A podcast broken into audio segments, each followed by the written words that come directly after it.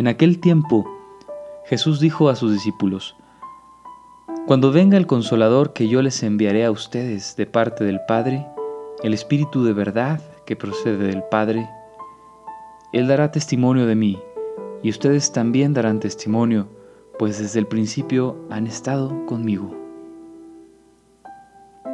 Les he hablado de estas cosas para que su fe no tropiece. Los expulsarán de las sinagogas y hasta llegará un tiempo cuando el que les dé muerte creerá dar culto a Dios. Esto lo harán porque no nos han conocido ni al Padre ni a mí.